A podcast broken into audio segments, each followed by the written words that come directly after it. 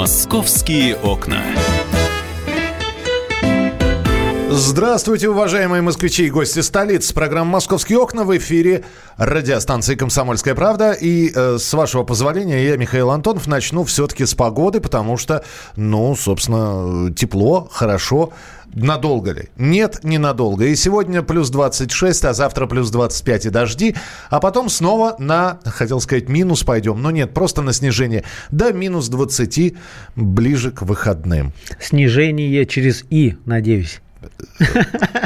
А, а через какую букву еще можно? Ну, я, я уж думал, испугал ты меня снеж... с, про снег, думаю. А, снежение да. от слова снег. Нет, а Александр Газа в студии, но он не про погоду сейчас будет говорить. Про погоду э, вы слышите в каждом выпуске новостей на радио «Комсомольская правда».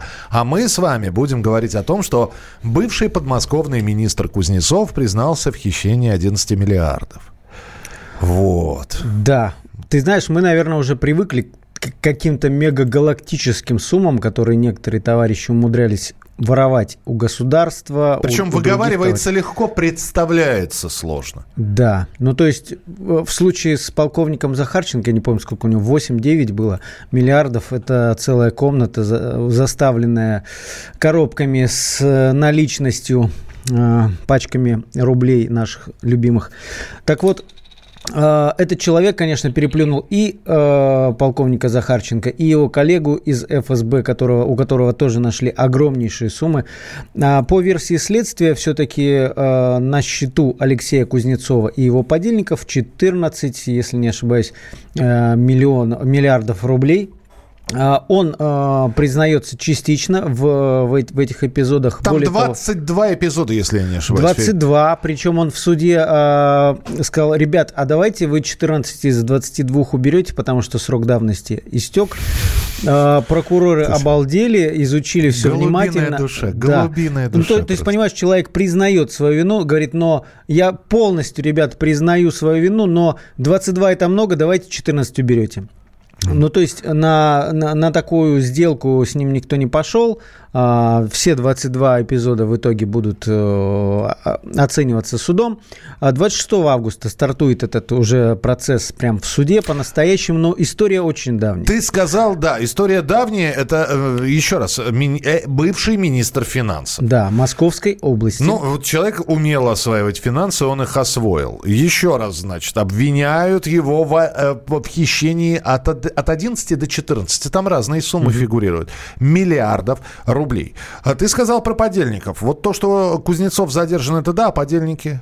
Смотри, а, вообще он министром финансов был с 2000 по 2008 год.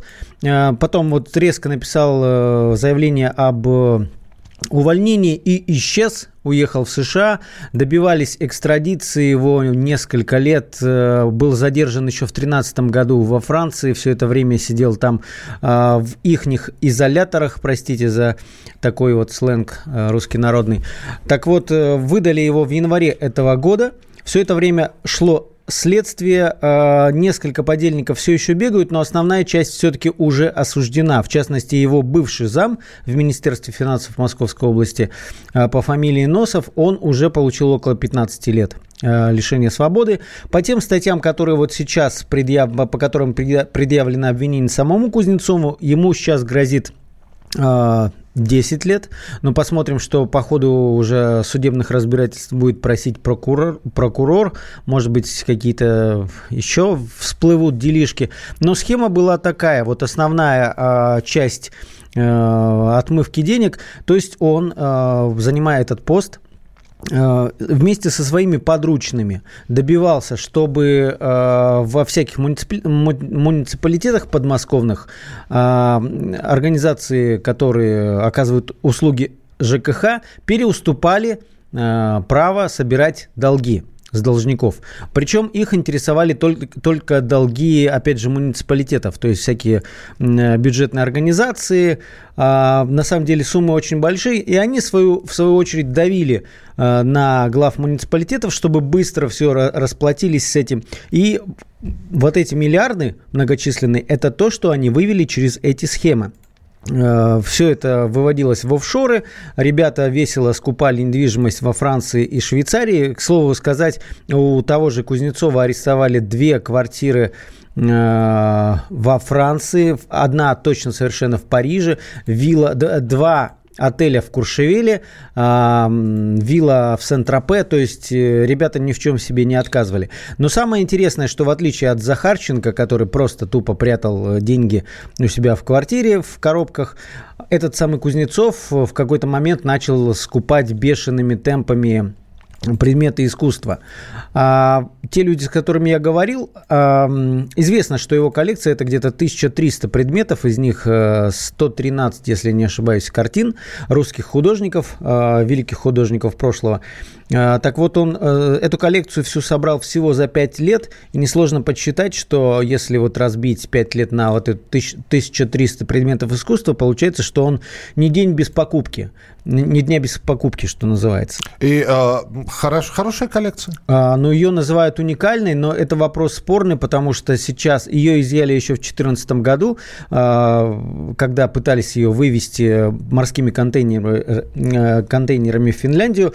Она все это это время хранилась в Питере. Сейчас ее передали подмосковным музеям, и они сейчас будут, вот, собственно, проводить аудит, в том числе проверять на подлинность этих э, картин, но предварительно говорят, что коллекция очень крутая. Ну, давайте мы послушаем сейчас эксперта по искусству Владимира Рощина. Он так вот поверхностно ознакомился, да, с некоторыми... ну, ну да, но тут версий несколько. Крутая коллекция или нет? Вот Круто... в чем вопрос. Да, и Владимир Рощин как раз говорит, а насколько человек, который занимался, помимо осваиванием бюджета на посту министра финансов, еще и разбирался в антиквариате. Эксперт по искусству Владимир Рощин в нашем эфире ну, таких шедевров, то, что я видел, вот то, что в СМИ было, у него нету, все это ерунда.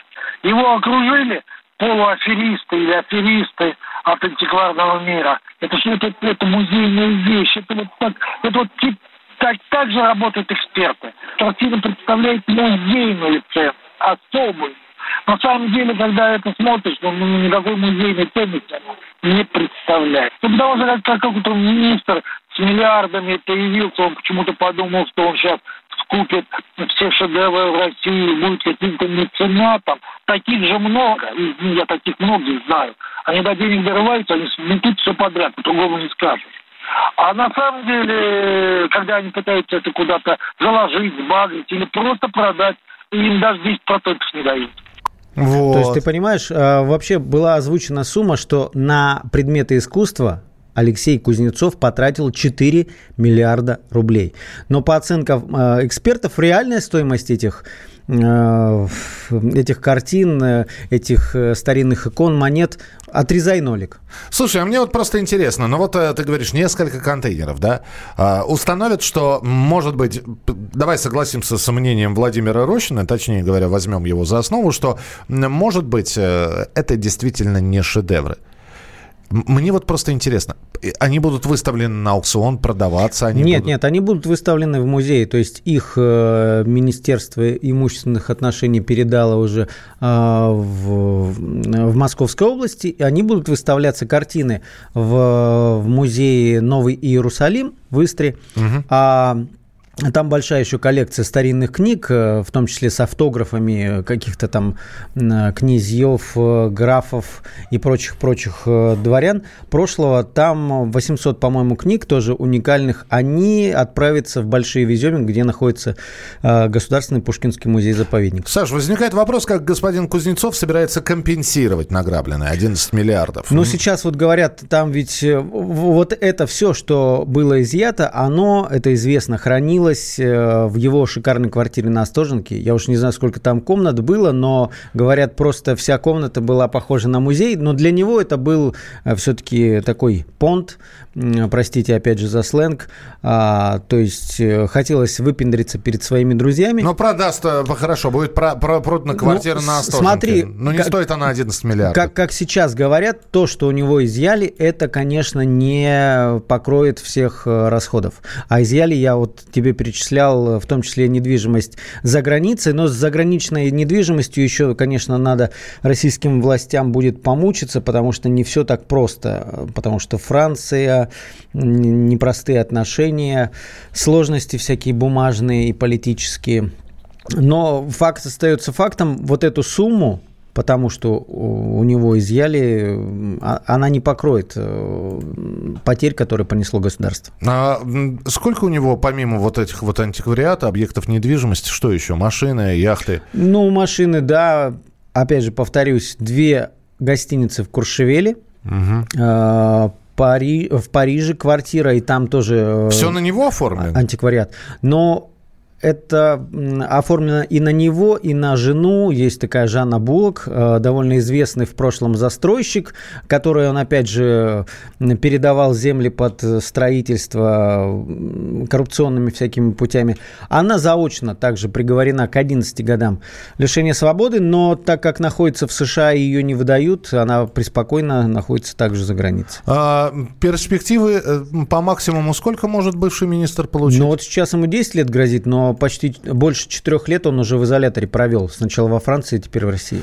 Вот такая вот история. Э, суд на следующей неделе, 26-го, начинает судебное разбирательство, но и Александр э, следит за этим всем. А, мы продолжим разговор, не прощаемся с Александром Рогозой, потому что будем говорить с вами про раздельный сбор и переработку мусора в обычной московской квартире. Как это все организовать? «Московские окна».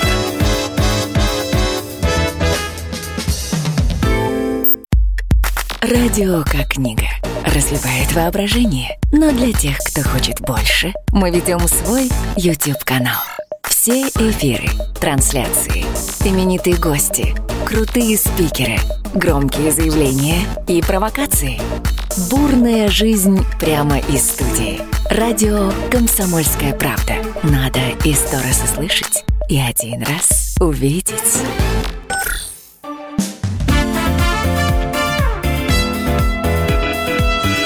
«Московские окна». Итак, друзья, программа «Московские окна». Мы продолжаем. Я хотел бы напомнить, что совсем недавно, и вы могли, во-первых, на сайте комсомольской правды kp.ру, во-вторых, э, в подкастах в наших услышать недавнее интервью с министром, городским министром ЖКХ Петром Бирюковым, который совсем недавно был у нас в эфире. И, в частности, мы с Петром Павловичем говорили про, раздельный, э, про разделение мусора, про раздельный сбор мусора. И вот я, он говорил, что мы не будем никого заставлять. Да, это, это все придет. Да, на это потребуется время. На что я сказал господину Бирюкову, я говорю, Петр Павлович, а, ну вот а меня вы не уговорили, допустим. Не, дог- не уговорили э, собирать раздельному. Я не хочу два или три ведра у себя на кухне видеть. Мне неудобно. Вот. Я понимаю, что вы на меня презрительно смотрите, но я не хочу этим заниматься. Он говорит, захотите. Потому что вы будете выглядеть белой вороной, когда все начнут раздельно мусор собирать. Так вот, э, можно ли организовать раздельный сбор, а может быть даже и переработку мусора в обычной московской кухне, Александр Рогозай разбирался. Саш.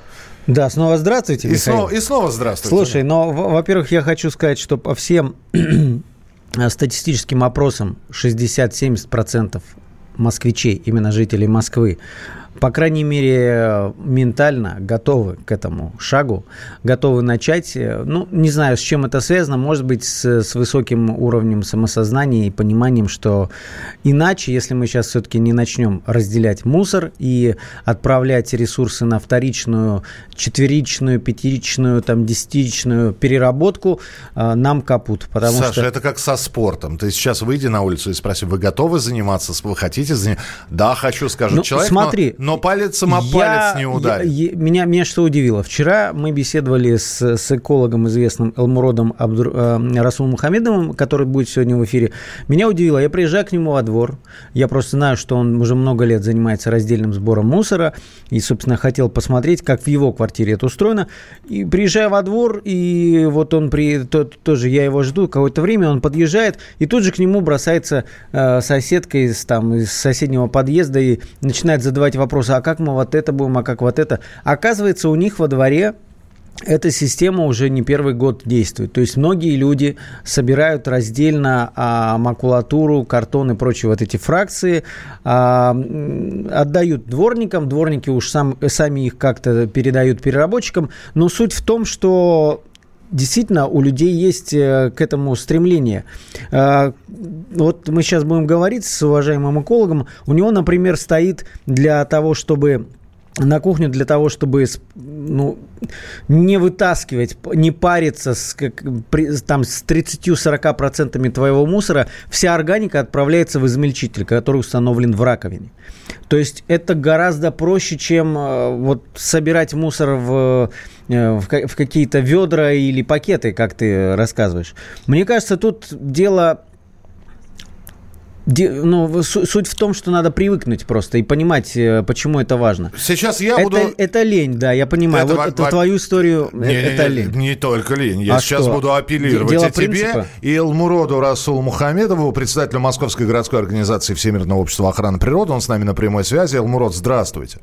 Добрый день. Я снимаю квартиру. У, у хозяина а, априори нет этого самого измельчителя еды. Более того, у меня в квартире, я, допустим, ну, допустим, я живу на 11 этаже, у меня мусоропровод. Даже если я буду разделять мусор, у меня нету э, под окнами или рядом с домом контейнеров. У меня один мусоропровод, куда я бросаю э, э, этот самый мусор, а там раздельный он или нераздельный, все все равно сваливается в одну кучу. Ну и где у меня стимул разделять этот мусор? А, добрый день. Я да. хотел узнать, а Высоцкий еще жив? А Высоцкий? Я не знаю. Да. Нет. Ну, потому что вы описываете ситуацию 80-го года. Я, да? я вам описываю да. ситуацию, в которую я живу сейчас. Да. У меня а, мусоропровод. Подождите, подождите, что значит ситуация 80-го года? Я живу в сталинском доме, у меня мусоропровод. Что, ни у кого мусоропроводов, что ли, нет? Нет, мусоропроводы есть, я же не говорю, что это плохо. А значит, э, все зависит от... Вы, если вы привыкли бросать мусоропровод, то бросайте мусоропровод. Так. А, и, и где здесь раздельный сбор мусора? Даже если я у себя дома организую его, это все ну, равно свалится в, отдельный, в, в один и тот же бачок. Ну, дело в том, что раздельный сбор э, отходов – это, условно говоря, добровольное э, мероприятие, к которому присоединяются граждане. Если вы не хотите к нему присоединяться, то мы с этим сделать ничего не можем. Вот, потому что, ну, как бы, будем смотреть на вас недоумением. Да при чем здесь недоумение? Я еще раз говорю, я разделил это все дома. Куда да. мне это все? И у меня мусоропровод. Скажите, назовите ваш адрес, у вас через два дня будет стоять контейнер под то, что вы разделили. А, то есть раздельно. Хорошо, Ленинградское да. шоссе, дом 50. Вот, пожалуйста. Хорошо, Ленинградское шоссе, дом 50. Я отслежу, у вас будет стоять желтый контейнер так, Ленинградское шоссе, скорее всего, будет написано что-нибудь Эколайн или что-то. Я посмотрю там по району, кто это. То есть, вот, обратите... А, а скажите, э, я, как человек, который готов разделять мусор и который хочет, чтобы этот контейнер появился, я должен ли к вам обращаться? Или, может быть, обычная гражданская инициатива? И кому мне тогда? У нас есть э, целый ряд э, направлений. Сейчас у нас действует обычная гражданская инициатива и добросовестное отношение к этому процессу отдельных операторов операторов городских, да, кто занимается отходами. А Вот. А с 1 января следующего года будет уже запущена большая городская программа, в рамках которых э, ну, вы перестанете эти вопросы задавать. Потому что там будет предусмотрено создание тысяч площадок как раз под раздельный сбор, информировать граждан, где, что и как. А, будет изменен порядок работы операторов, а, которые там будут отдельно этим всем заниматься, как бы отдельное направление у них создается и так далее. Сейчас э, у нас раздельный сбор эффективно работает в центральном районе чуть-чуть в САО, это вот как раз э, ну, запущен оператором Эколайн как бы на добровольных началах. Угу. А мягкая сила, она, ну, мягкая сила, я имею в виду агитация, никто никого не принуждает, э, наоборот, э, информирование. Это действительно срабатывает? Или, может быть, нужны просто более жесткие методы? Ну, вы знаете, дело в том, что как бы сейчас необходимо создать инфраструктуру, вот, ну, по крайней мере, на уровне чиновников речь идет о том, чтобы обеспечить расставить контейнеры необходимые, поменять порядок работы операторов. Вот. По поводу воспитательной работы, понятно, что какое-то время будет идти мягкая сила. Если будет ясно, что ну, эффективность недостаточная, то У нас есть опыт там э, европейский, опыт там китайский, японский, где-то уголовные дела заводились, когда не в тот контейнер кто-то бросал. В Японии было такое. В Китае в отдельных городах стоит специальный контролер, который как бы это отслеживает. Ну, в нашем случае в России, по крайней мере, как сказать, отношение к раздельному сбору достаточно хорошее. То есть у нас на уровне почти 70% поддержки. Вот, и мы рассчитываем, что все это будет работать достаточно эффективно. Uh-huh. Потому что это наш гражданский способ, э, общечеловеческий способ, там не только там, я могу говорить про всякую там помочь природе и так далее, и так далее, но мы считаем, что мы добьемся, что все, кто этим занимается, будут меньше платить. И тогда, да, тогда, тогда есть какие-то, ну, здесь уже, наверное, урбанистов нужно спрашивать, сколько понадобится времени, но ведь тоже наверняка есть какие-то предположения, сколько понадобится времени, чтобы большинство жителей Москвы осознали, осознали, поняли и стали бы вот переходить на раздельные сборы, может быть, переработку мусора. Ну, вы знаете, дело в том, что я не знаю, кто такие урбанисты, а до сих пор не понял. А, я, мы работаем со школьниками, потому что в большинстве семей мусор выносят школьники, ну, там, где они есть. А, и мы запускаем сейчас большие программы, где именно через школьников мы будем это все доводить. Когда они вырастут, они уже будут жить в новой парадигме.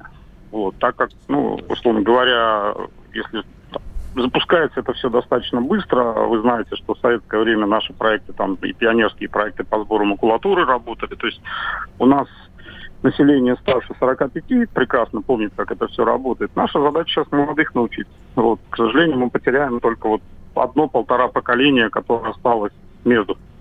Вот, э, кто попал как раз под пресс наших одноразовости, которая к нам приехала вместе с некоторыми западными корпорациями. Мы поняли, да. Элмурод, спасибо да. большое. Элмурод э, Расул Мухамедов, председатель Московской городской организации Всероссийского общества охраны природы, был у нас в эфире. У меня появится контейнер. Ура!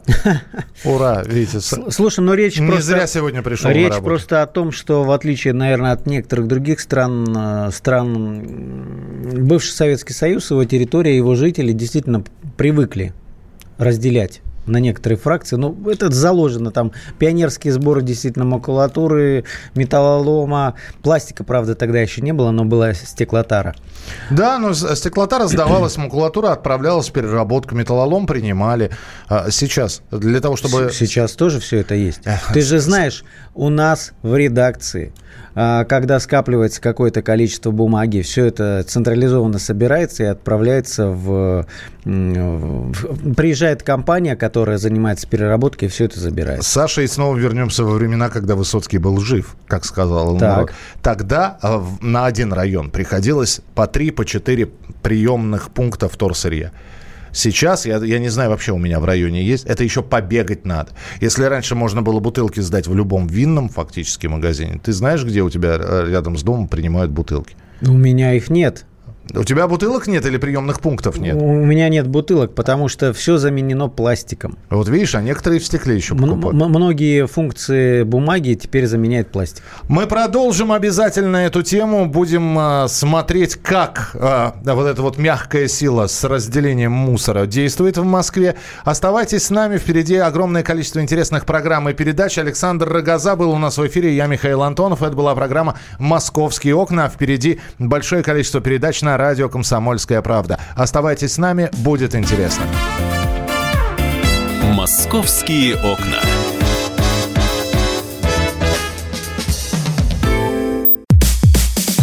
Мужчина и женщина.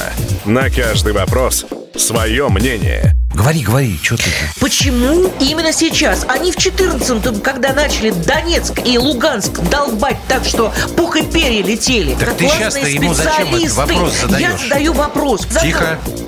Чш. Накал страстей на радио «Комсомольская правда». Семейный подряд Норкиных в поисках истины. По будням в 9 вечера. Просто о сложном в программе «Простыми словами». Да я не Америку открываю. Я, я не понимаю, Подожди, когда пожалуйста. этот беспредел закончится. Не знаю.